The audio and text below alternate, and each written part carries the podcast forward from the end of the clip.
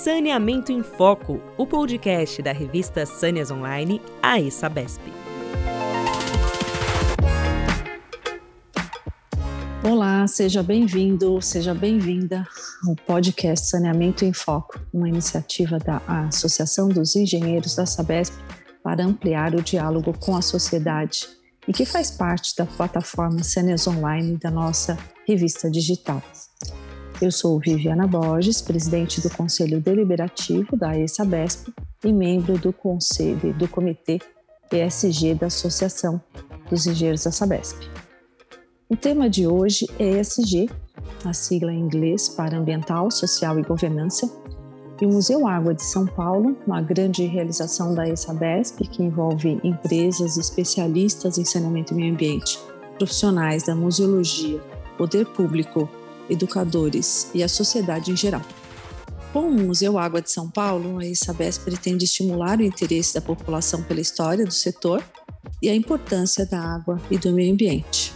A cidade de São Paulo e o Brasil ganharão um espaço para o compartilhamento de conhecimento numa área interativa de lazer, cultura, educação na região do Ibirapuera, uma praça interativa entre o MAC, o Museu de Arte Contemporânea, e o Instituto Biológico, somando-se ao Circuito Cultural de São Paulo. Está aqui comigo, nesse podcast, a Vanessa Hanson, assessora jurídica da ESABESP e também membro do Comitê ESG da ESABESP. Seja bem-vinda, Vanessa. Olá, Viviana, e a todos os ouvintes. É um prazer estar aqui. O nosso convidado deste bate-papo é o Guilherme Setúbal. Ele é gerente responsável pela área de ESG na Dexco SA, a empresa patrocinadora do Museu Água de São Paulo. Guilherme é formado em administração pela PUC de São Paulo, com MBA em finanças pelo INSPER. Com mais de 19 anos em mercado financeiro nas áreas de tesouraria e corporate banking, nos bancos Modal, HSBC e CCF, a Caixa. Guilherme foi head de MIA, Master in Administration, Relações com Investidores e Planejamento Estratégico. Também é membro do Conselho de Administração da Copa Energia. Guilherme, seja muito bem-vindo. Obrigada por aceitar nosso convite. Bom dia a todos e a todas. Obrigado aí, Vanessa e Viviana, aqui pelo convite. É um prazer estar falando desse tema é, tão importante, né, que é a água, acho que cada vez mais relevante para todo mundo, né? Então, assim, eu fico entusiasmado e muito feliz, né, de ser um paulistano e, e poder, né, dentro de um futuro breve, ter um museu da água falando sobre esse sobre esse tema, né, com a população em geral. Né? Então, acho que assim é uma iniciativa super importante, super relevante eu sou entusiasta da, da, da iniciativa e estou muito feliz de estar, na, de estar aqui na Dexco, podendo ter, ser um dos patrocinadores desse, desse grande museu aí que, que por hora chegará para a população paulistana e para o Brasil inteiro, né? Acho que vai ser um grande ponto turístico de São Paulo aqui. Muito bom, Guilherme. Muito prazer ter você aqui conosco. Guilherme, a Dexco, com mais de 70 anos de atuação, acompanhou muitas mudanças no país e no planeta a forma de produzir, a forma de consumir, entre tantos aspectos que se transformaram com a conscientização sobre o meio ambiente. Como manter a tradição de uma marca tão forte na vida das pessoas e ser moderna ao mesmo tempo? Olha, Vanessa, acho que esse é o grande desafio do mundo corporativo hoje, né? Como você é, manter atualizada a sua marca, conectada com os consumidores, conectada com a sociedade, conectada com seus colaboradores, né? Então, acho que pegando esse gancho aqui, eu acho que as empresas têm que ter esse, esse, essa grande conexão nessas três vertentes na, minha, na nossa visão aqui da Expo, né? Tem que estar conectada com seus colaboradores, acho que começa por aí. Né? Uma empresa que não é conectada com seus colaboradores, ela não vai conseguir se conectar com seus consumidores, com a sociedade no geral.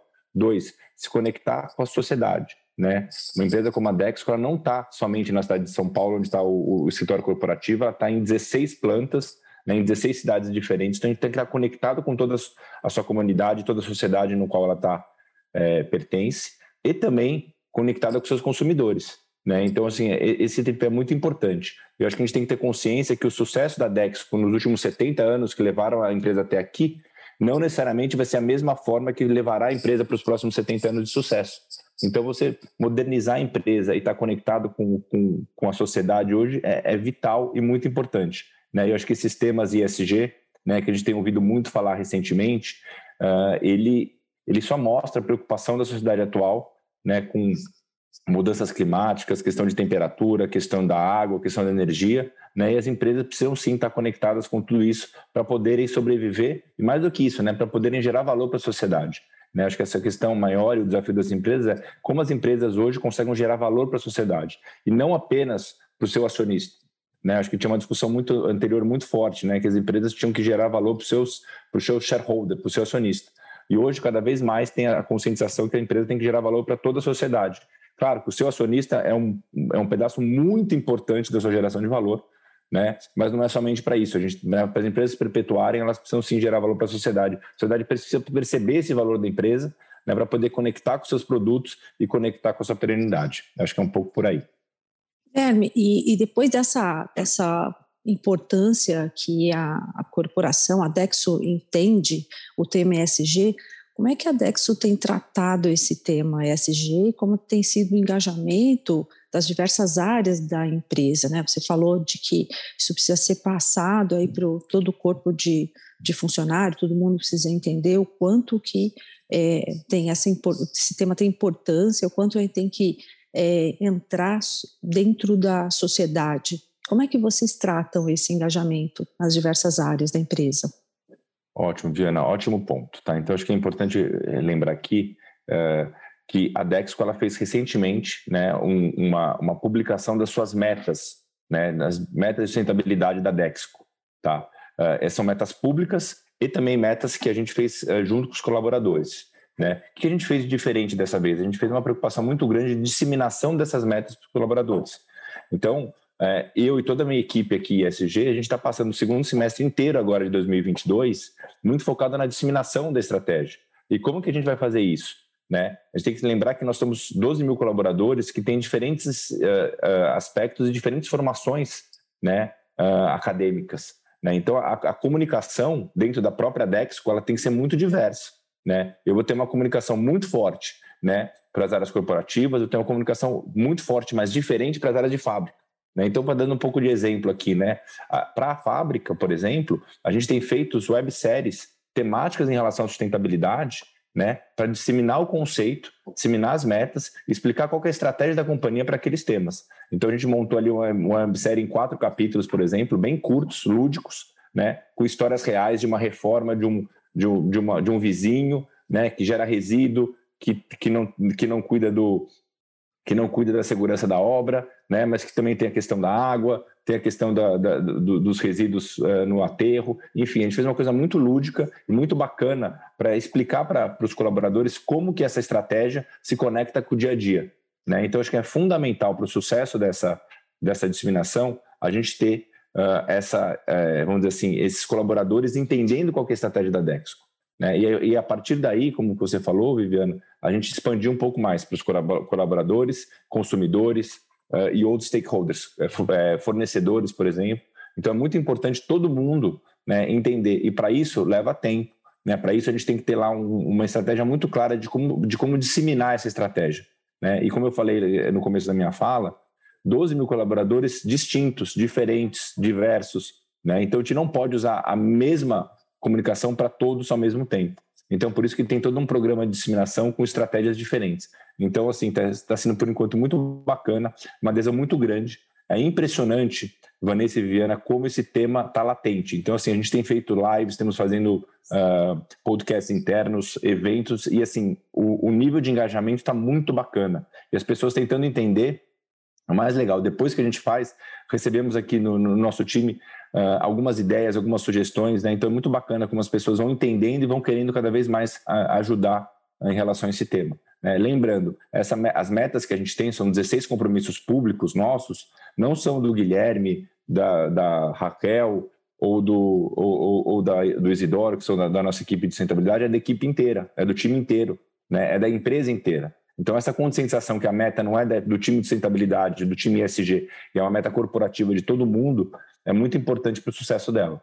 Então, por enquanto, está indo muito bem, mas eu diria que esse é um grande desafio das empresas, como disseminar. No passado, a gente não fez esse, desse mesmo jeito que a gente está fazendo agora. Isso não é uma crítica ao passado, acho que é uma, é, é, são realidades diferentes, mas a disseminação é super importante para o sucesso e engajamento das pessoas é, e os colaboradores nessas metas.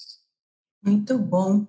É, você já comentou sobre o caminho das conexões com a comunidade e estas outras ações importantes da Dexco para efetivamente adotar esses temas do ESG. Mas insistindo um pouco mais, como um profissional atuante nessa área, quais são os maiores desafios para que isso aconteça, para que os conceitos de ESG sejam efetivamente aplicados no dia a dia das empresas e, e não se tornem apenas uma estratégia de marketing?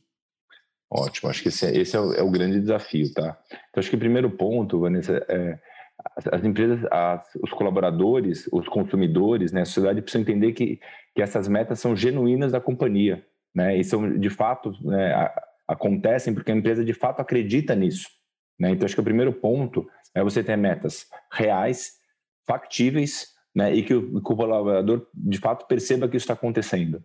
Né? Eu falo muito de uma expressão em inglês que é muito boa né, para o ISG. ISG é walk the talk. Não adianta eu fazer uma coisa, né, eu falar uma coisa e fazer outra. Né? O, o, o seu comportamento como, como área, como empresa, ela diz tudo. Não adianta eu, eu, eu ser, né, fazer no LinkedIn, no marketing, fazer um monte de ação né, para fora, né, para fazer esse marketing SG e para dentro não ter essa, é, isso, né? É, um dos nossos atributos da nova cultura é a cuidar do colaborador, né? Das pessoas onde ela estiver. Então começa por aí. Se a empresa não cuidar do seu colaborador, onde ele estiver, né? A cultura ESG, a, a estratégia ESG, ela não vai para frente, porque ela começa onde? Ela com, começa no nosso colaborador. Né? Então isso, isso é muito importante. Mas eu diria que assim uma parte fundamental desse desse eventual sucesso que as empresas possam, possam ter é engajar as pessoas, né? engajar os colaboradores, né? Isso também, de, de novo, né? é um tema complexo, não é um tema fácil de você conversar, porque muitas. Começa, né? A gente estava discutindo aqui no começo, né?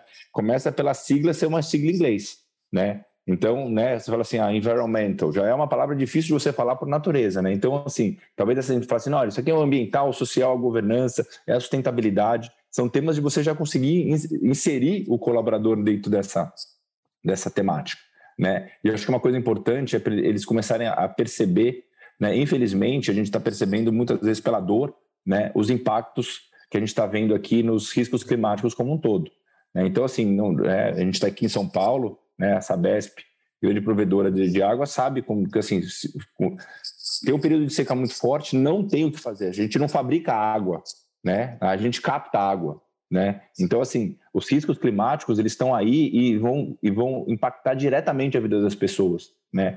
Por que eu estou falando isso? Porque, infelizmente, pela dor de você eventualmente ter um racionamento de energia que a gente chegou a ter há 20 anos atrás e, e tivemos próximo de ter em 2014 e próximo de ter no passado, né? e tivemos, de fato, uma falta de água por falta de chuva né? em 2015, aqui em São Paulo, as pessoas começam a entender que riscos climáticos não é da boca para fora, de fato está acontecendo.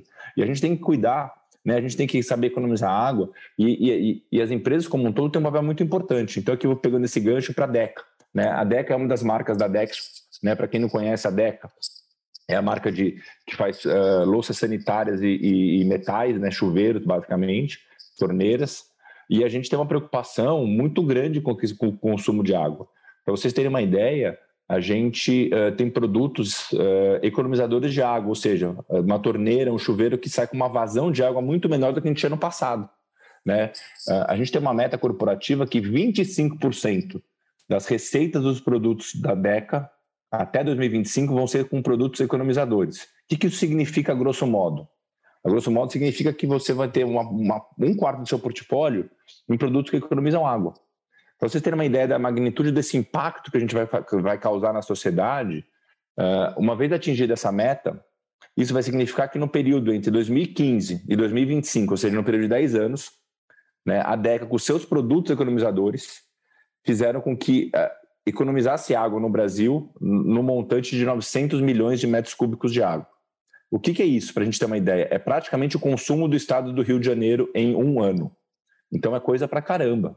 Né? Que que se, né, atingindo essa meta, que significa que todo mundo que usou os produtos da DECA, né, a partir desses economizadores, né, deixaram de gastar, né, deixaram de desperdiçar, vamos chamar assim, 900 milhões de metros cúbicos de água. é muito importante. A DECA, como um produto que está ligado à água, né? A, água é uma coisa material para a DECA. A gente, sim, como companhia, tem que fazer um trabalho de exposição de marca, tem que fazer um trabalho de comunicação com os, com os consumidores e também fazer produtos que de fato, de fato, de fato economizam água. Né? É muito importante. Né? Então, acho que assim, essa conscientização também parte do mundo corporativo, né, para os seus consumidores, os consumidores vão perceber a sua importância, vão comprar produtos economizadores e aí você vai conseguir fechar esse ciclo que é muito importante na questão uh, climática e a gente está sentindo de perto e na pele aí nos últimos anos. Guilherme, foi, acho que exatamente por conta de tudo isso que você falou, em 2015 aí foi uma grande surpresa a gente saber que as pessoas tinham dificuldade de entender que uma, uma falta d'água na casa delas tinha uma relação direta aí com a falta de chuvas e as pessoas não entendiam como que isso era possível, né? Então foi logo depois aí criou-se a ideia da necessidade do Museu Água. Então, falando agora do Museu Água de São Paulo, com tudo, com tudo isso que você falou, como a Dexco vê a criação do museu e a sua contribuição à sociedade brasileira e qual a importância de vocês fazerem parte desse projeto?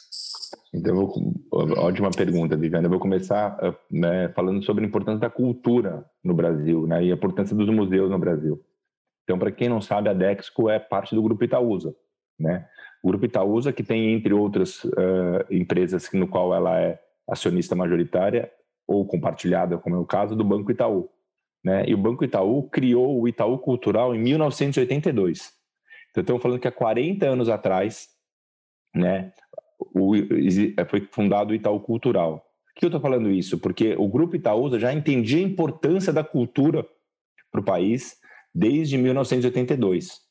Né? Então, quando você pensa no Museu da Água, ele tem dois significados para Dexco. Né? Um, que é a questão da cultura. Né? Então, o museu é uma forma importantíssima de cultura.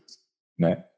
Um país não pode, né? é muito difícil um país se desenvolver e crescer sem cultura. Então, incentivo à cultura é muito importante e a Dexco acredita nisso como um alicerce muito forte para o crescimento do país. E dois, né? a temática da água é uma temática tem tudo a ver com a Deca, especificamente, né? Que é uma das marcas mais importantes, a marca mais importante do grupo Dex. Né? Então, quando a gente fala de museu e museu da água, a gente, né, brinco, a gente junta a fome com a vontade de comer, né? A gente junta museu, que é uma coisa muito característica, né, da cultura itaúsa, né, com a água, como uma coisa muito material da Deca, né? E a gente acredita que esse museu, ele vai ter um papel muito importante na conscientização do uso da água para toda a população de São Paulo e do Brasil.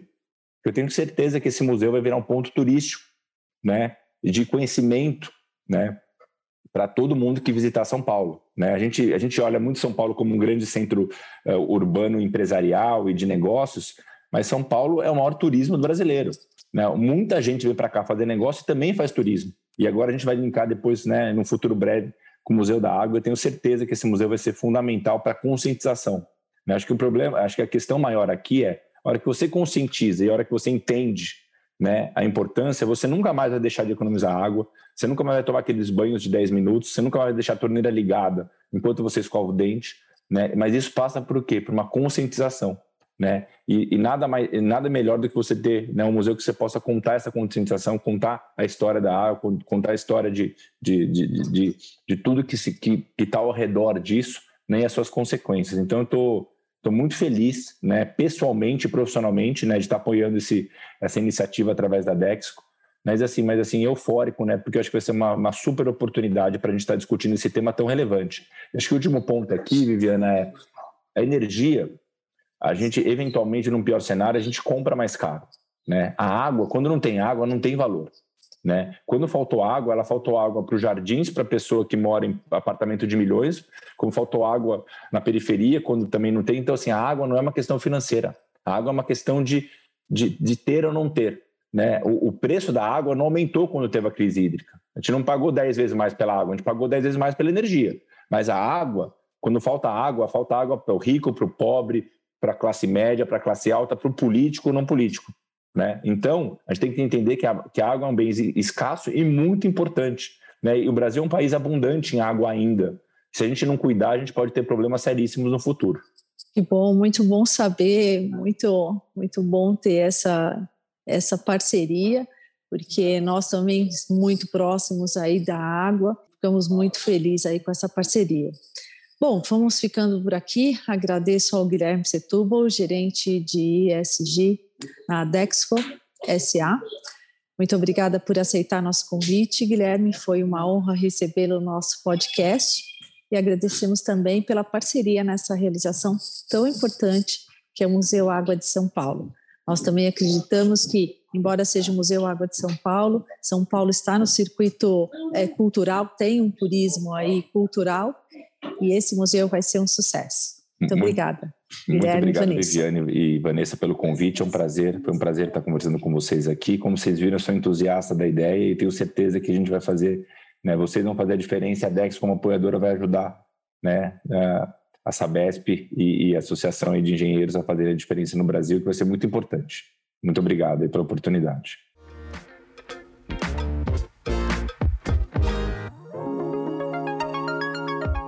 Também agradeço ao Guilherme pelo ótimo bate-papo e à Viviana pela companhia em mais esse podcast. E antes da gente encerrar, eu gostaria de dizer que o podcast Saneamento em Foco está disponível nas principais plataformas de áudio, como Spotify, Deezer, Apple Podcasts e Google Podcasts. Convido também você que está nos escutando a acessar o site saniasonline.com.br para ficar por dentro de tudo que acontece no meio ambiente, saneamento e em questões de sustentabilidade. Quem quiser saber mais sobre o Museu Água de São Paulo, é só acessar o perfil arroba museuaguasp no Facebook ou no Instagram ou o site da AESABESP, www.aesabesp.org.br na aba Museu Água. Muito obrigada pela audiência e até a próxima.